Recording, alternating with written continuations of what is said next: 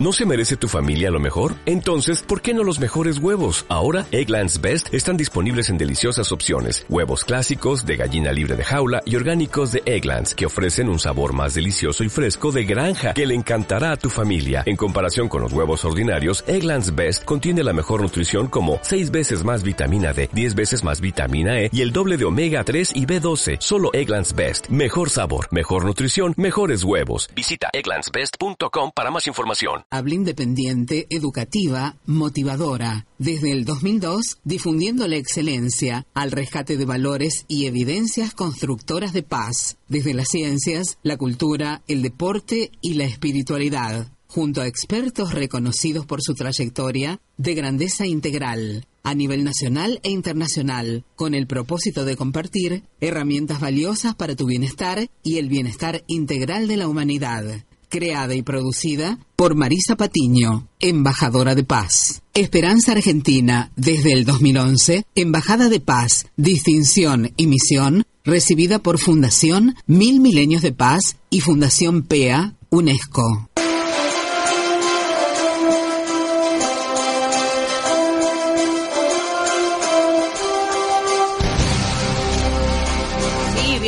Bienvenidos a Esperanza Argentina, tu organización radial saludable. Estamos izando la bandera de la paz, de la esperanza en acción, tratando de que todos ustedes, eh, oyentes, rescatemos unidos la esperanza, la paz en acción desde las ciencias, la cultura, la espiritualidad y de la mano de expertos eh, con trayectoria académica y grandeza integral y con logros de haber tenido un historial de logros eh, justamente para el bien común, eh, de eso se trata y para la humanidad. Les habla como siempre Marisa Patiño, directora y productora de Esperanza Argentina, embajadora de paz a su servicio, al de la humanidad. Eh.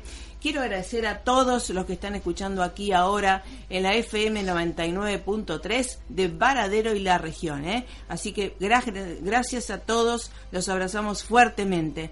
También agradezco a todos los que ya nos llevan en su móvil, ¿eh? ¿Sí? A través de la descargar nuestra aplicación del canal iBox, ese botoncito naranja que tenemos en nuestra página oficial web www.esperanzaargentina.com.ar. Y gracias a todos los internacionales, nuestros colaboradores, oyentes internacionales que escuchan Esperanza Argentina de lunes a viernes de 8 a 8 y 25 AM, horario argentino, desde el streaming de esta radio, www.radioe99.com.ar y obviamente a la operación técnica de Carla Fedulo en los controles.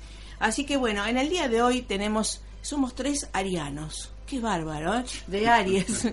sí, justamente para sembrar semillas de paz eh, y activarlas y sobre todo empezar con nuestra huerta familiar en esto que ya empezamos con la primavera. Obviamente lo tenemos a nuestro experto Eugenio Dabase. ¿Cómo le va? Buen día. Eh, buenos días Marisa, ¿cómo te va? Y bueno, sí, eh, comenzando otra etapa de la huerta que es primavera-verano. Entonces, bueno, ya tenemos que estar sembrando distintas variedades de semillas que son para la época. Son, hay semillas que tenemos durante todo el año, caso lechuga, selga, remolacha, rabanito, eh, perejil, y otras que son estacionales. El caso del zapallo, el melón, la sandía, el maíz, eh, la albahaca, el tomate, el ají. Está. Eh, yo lo quiero felicitar y agradecer porque usted es un ser comprometido con el bien común también y esto que eh, da, eh, porque sabemos que la educación es algo sustentable y no solamente es eh, en un curso, en una presentación o conferencia, ¿no? Esto es el diálogo constante y la mm, interrelación con el docente, en este caso usted. A nosotros nos pasó que desde la última clase que usted nos compartió, dimos nuestra propia quintita, ¿verdad? O propio espacio de terreno.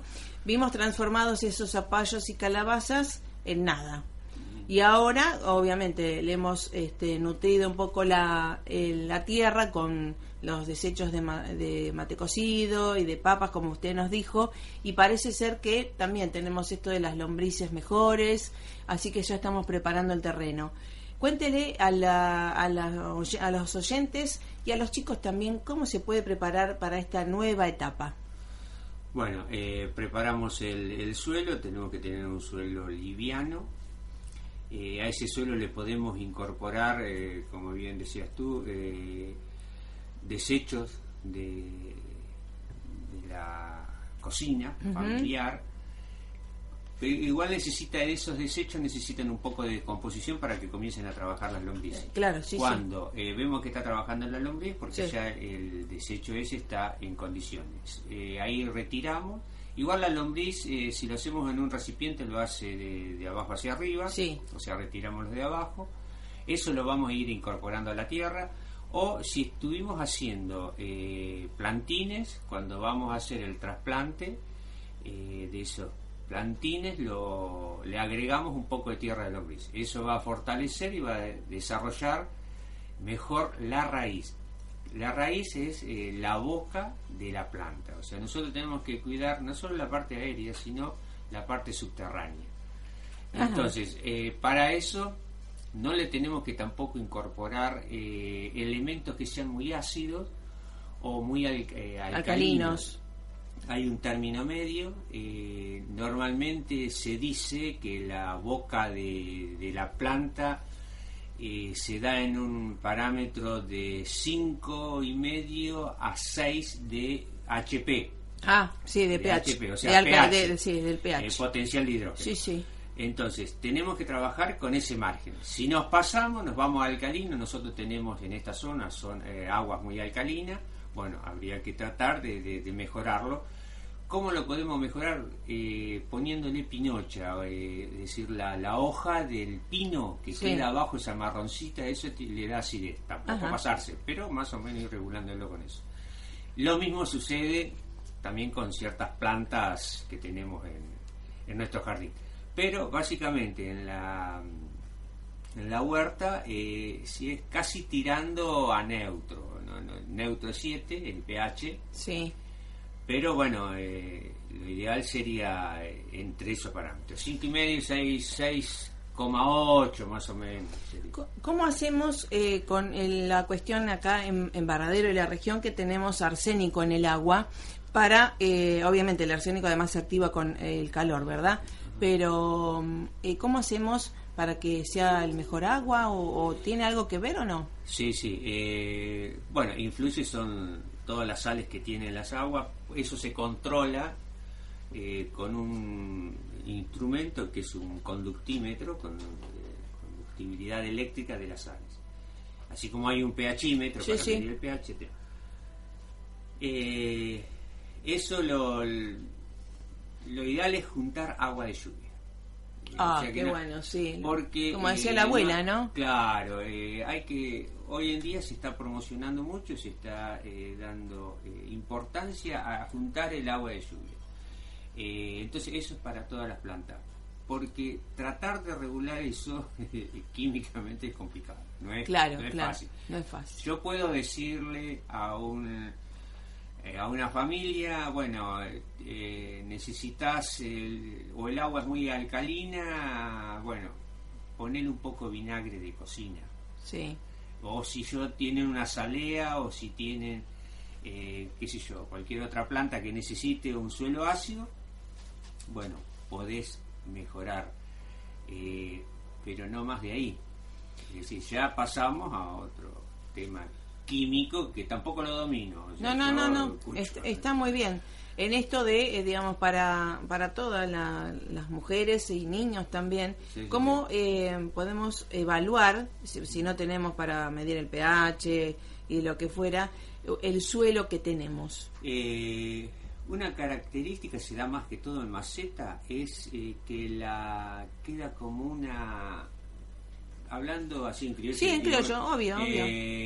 Queda mm, salitre o sería comenzarlo. En, el, en la maceta, en la tierra arriba. Eso no permite que pase eh, el agua correctamente y que eh, las raíces lo puedan utilizar para poder eh, hidratarse o incorporar a su sistema la alimentación que requiere, macro y micronutrientes. Sí, e, eso me da una sensación que está distorsionado. Exactamente. Cuando tenemos muchas sales, al tener sarro, lo que dice la gente, bueno, eh, eso me, da la pauta. Eh, yo he llegado a ver eh, ese problema hasta incluso en el agua que hay en las cunetas de las calles. Cuando se retira el agua o se seca, se evapora, eh, básicamente cuando se evapora queda la mancha blanca, parece que hubiese sido con una tiza, le hubiesen dibujado uno- unas ondas. ¿no? Los vemos en las en las fuentes que uno utiliza, Claro, en las boyas bueno, también. O se- con más ¿eh? razón, cuando se va pegando a la, al, Sí, sí. al calentarse. Sí, sí. Y en la maceta pasa lo mismo. Puede pasar en la parte aérea, o sea, en la parte, perdón, de Superficial. y puede pasar a mitad de maceta. Entonces uno dice, ¿cómo? Se me viene abajo. Entonces lo que hay que hacer, lamentablemente, es ir aireando, Ah, moviendo la tierra, eh, ponerle eh, una tierra que se llama sustrato eh, más liviana. Incorporar, en el caso de macetas, eh, qué sé yo, Piedritas, todo eso. Perlita, musgo, como para que eso le dé más soltura. Y en el caso de la tierra directa, bueno, incorporar, qué sé yo, un- una parte, cuando uno corta el pasto, por ejemplo, incorporarlo, dejarlo que se descomponga, entonces eso le va a dar una elasticidad mayor a la tierra. Ah, para que las raíces puedan eh, desarrollarse bien y puedan tomar su. Oxigenarse mejor, Claro. nutrirse. Claro, porque antes el pasto vio que eh, se desechaba con el rastrillo y demás, y ahora entonces es algo. eh, se, se va incorporando. Se va incorporando. Incluso eh, cuando uno siembra, que sea un, hace un trasplante, por ejemplo, lechuga o por ahí acelga o cebolla, cebolla verde o, o puerro, uno eh, al costado de la plantita le pone un pasto seco, o sea, yo corto el pasto, Sí. lo dejo orear, eh, para eso eh, también le- a ese pasto le voy echando agua, porque si yo lo dejo que se seque en forma natural, queda pajizo, me queda como muy duro. Entonces, bueno, le echo agua, una vez que yo veo que está eh, seco, entonces eh, le agarro y lo incorporo a los costados. Eso le va a dar protección en Ah. cuanto a la gota de lluvia, De afuera. que la gota eh, cuando cae, hay videos, son espectaculares, cómo Ah. destruye el suelo, ¿no? Y eh, con el crecimiento de malezas. Evitamos eso. y Ah, a su vez, bien. eso al ir descomponiéndose se va incorporando a nuestro suelo. Y Qué le va a dar eh, un suelo más liviano, Claro. más poroso. Más nutrido, está muy Más bien. nutrido. Sí, nosotros eh, lo, lo hemos visto eh, y también es para sacar fotitos, ¿no? Ajá. Y mm, que se va nutriendo y van saliendo los verdeos, este, la- los verdes, Sí, ahora sí. mucho más lindos y parece sustanciosos, Sí, ¿eh? más carnosos. Sí, pues, sí. Así es. Bueno, y entonces ahora eh, ya tenemos lo que nos dio el INTA y usted, por supuesto, eh, la- todas las semillitas. ¿Cómo hacemos para administrarlas? Y segundo, para eh, seleccionar lo que quiero. Y más o menos, digamos, yo siempre digo, la familia tipo es dos adultos y dos niños. Sí, sí. Eh, administrarlos para eso. Eh, primero, hay semillas que son de siembra directa, no se puede trasplantar, y hay otras que no. Ejemplo, eh, tomate, ajíes, eh, berenjena, eh, lechuga, acelga, repollo, puerro. Esas se pueden trasplantar. En cambio, el perejil, la radicheta, el,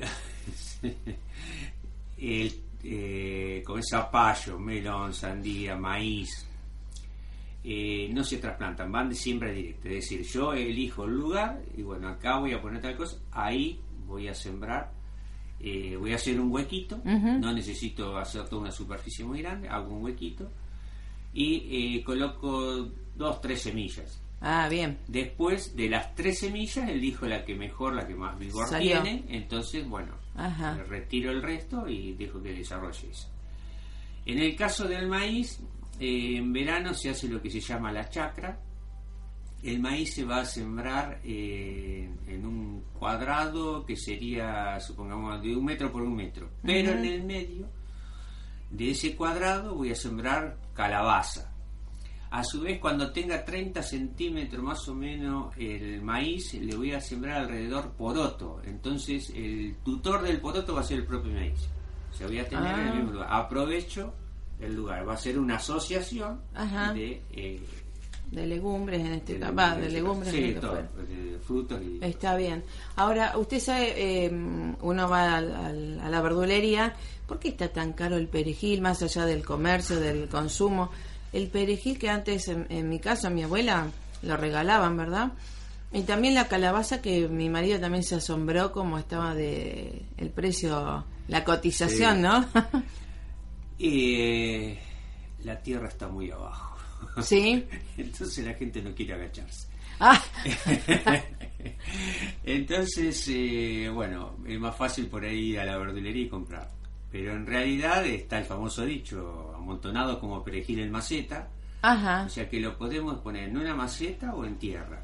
En el caso del perejil es lo más fácil que hay para tener. El perejil prácticamente se tiene todo el año. Ah, qué bueno. Eh, uno lo va cortando la parte aérea con una tijera y eso va rebrotando y así constantemente. Eh, cuando por ahí podemos dejar alguna planta para que semille, pero en sí se va eh, utilizando perejil todo el año. En el caso de la calabacita, la calabacita eh, se puede llegar a enredar eh, como si fuera una, Sí. una enredadera común. sí, o sea, son- no es son- necesariamente que tiene que Son estar- invasoras, me parece también, ¿no? Igual que el, la- el zapallo. Avanza bastante. Lo que hay que hacer es eh, una técnica que me enseñó un, un señor ya mayor, Quintero Viejo, es quitarle las flores que no cuajaron.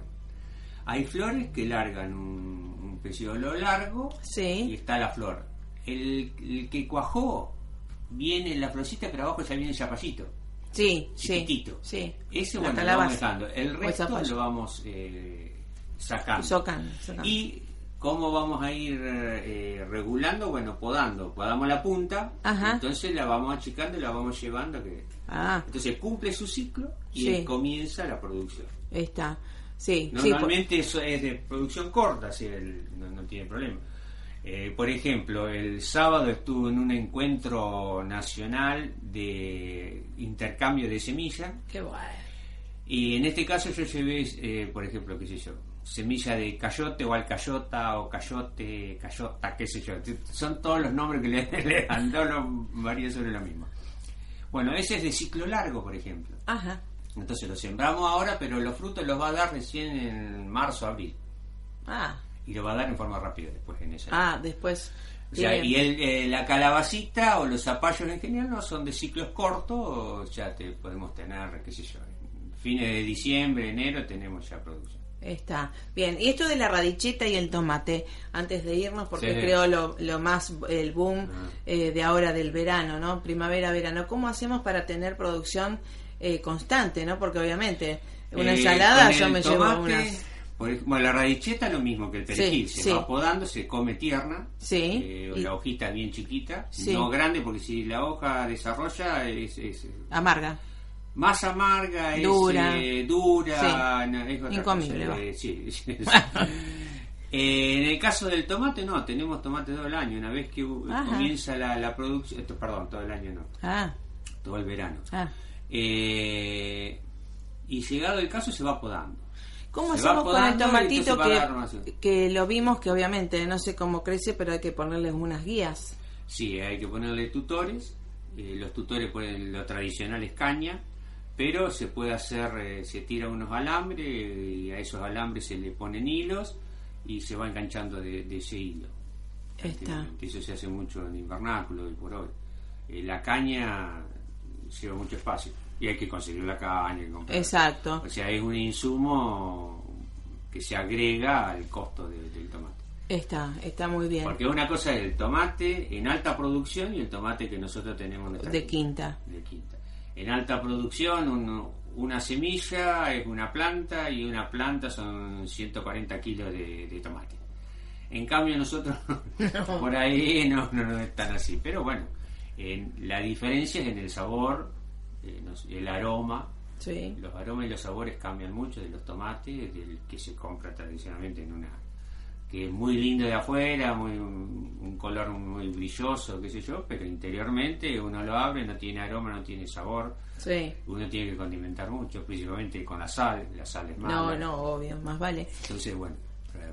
Está, está muy bien. Y esto de eh, la producción, este, entonces podemos tener todo el verano los tomates y esto de los tomatitos cherry también es la misma, Sí, eh, sí, lo sí, mismo en el mismo. mismo procedimiento. El mismo procedimiento, el tomatito cherry tarda un, eh, en, en morir la planta, por así decirlo, o en terminar su ciclo mucho más. Lo podemos llegar a tener todo el año al cherry. Ajá. Si estamos en un lugar eh, que está protegido del frío, el tema es la polinización.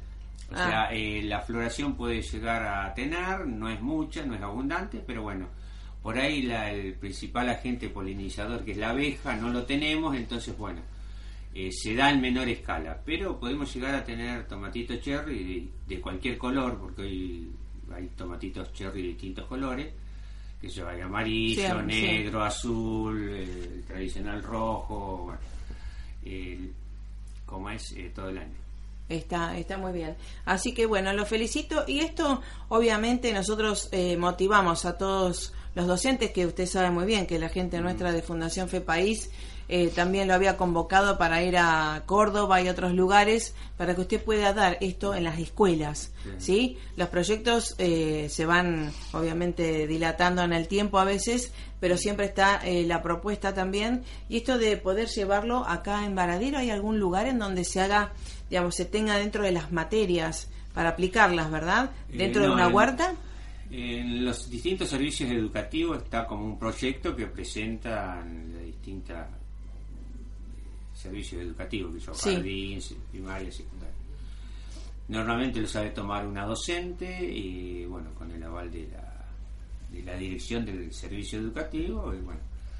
Eh, sí, ha dado muy buenos resultados. Realmente sí. el chico se entusiasma mucho. Ver eh, lo que él sembró, que lo puede llevar a la mesa, que lo puede degustar y ver el desarrollo que va teniendo Excelente. eh, esa planta. Excelente. Eso, en el- los chicos del jardín eh, se, maravillan con Sí, eso. sí. El de primaria, incluso el de secundaria, se Sí, entusiasma más vale, mucho. más vale. Porque ve eh, muchas alternativas, empieza a conocer los sabores y los aromas de la Exacto.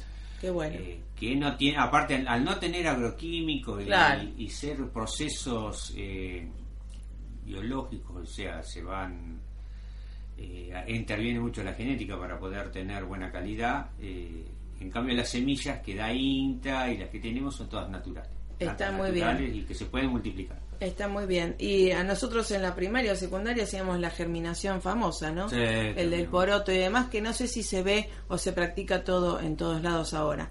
Pero ojalá pudiéramos este, poder este, practicarlo, ¿verdad? No, sí, desde ya. Así que bueno. Sería a futuro gran...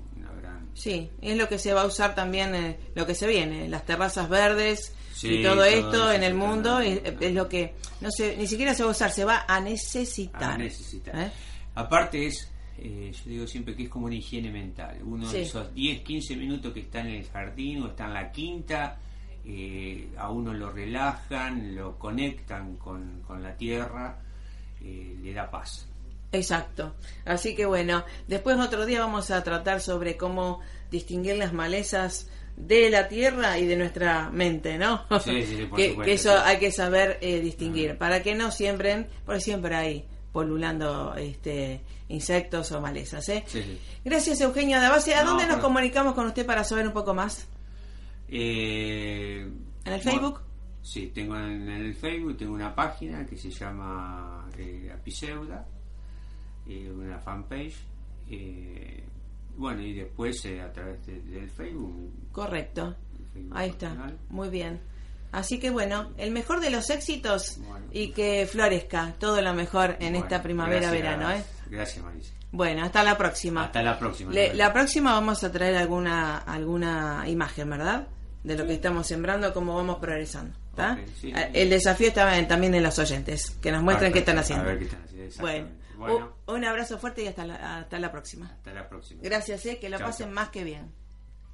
Esperanza Argentina y su CEO, Marisa Patiño, certificadas desde el 2013 por ONU, Mujeres Latinoamérica y el Caribe, para campaña Únete, del Secretario General Naciones Unidas para empoderar a la mujer niña. Esperanza Argentina y su CEO, Marisa Patiño, desde el 2015, miembro honorario institucional de Naciones Unidas de las Letras.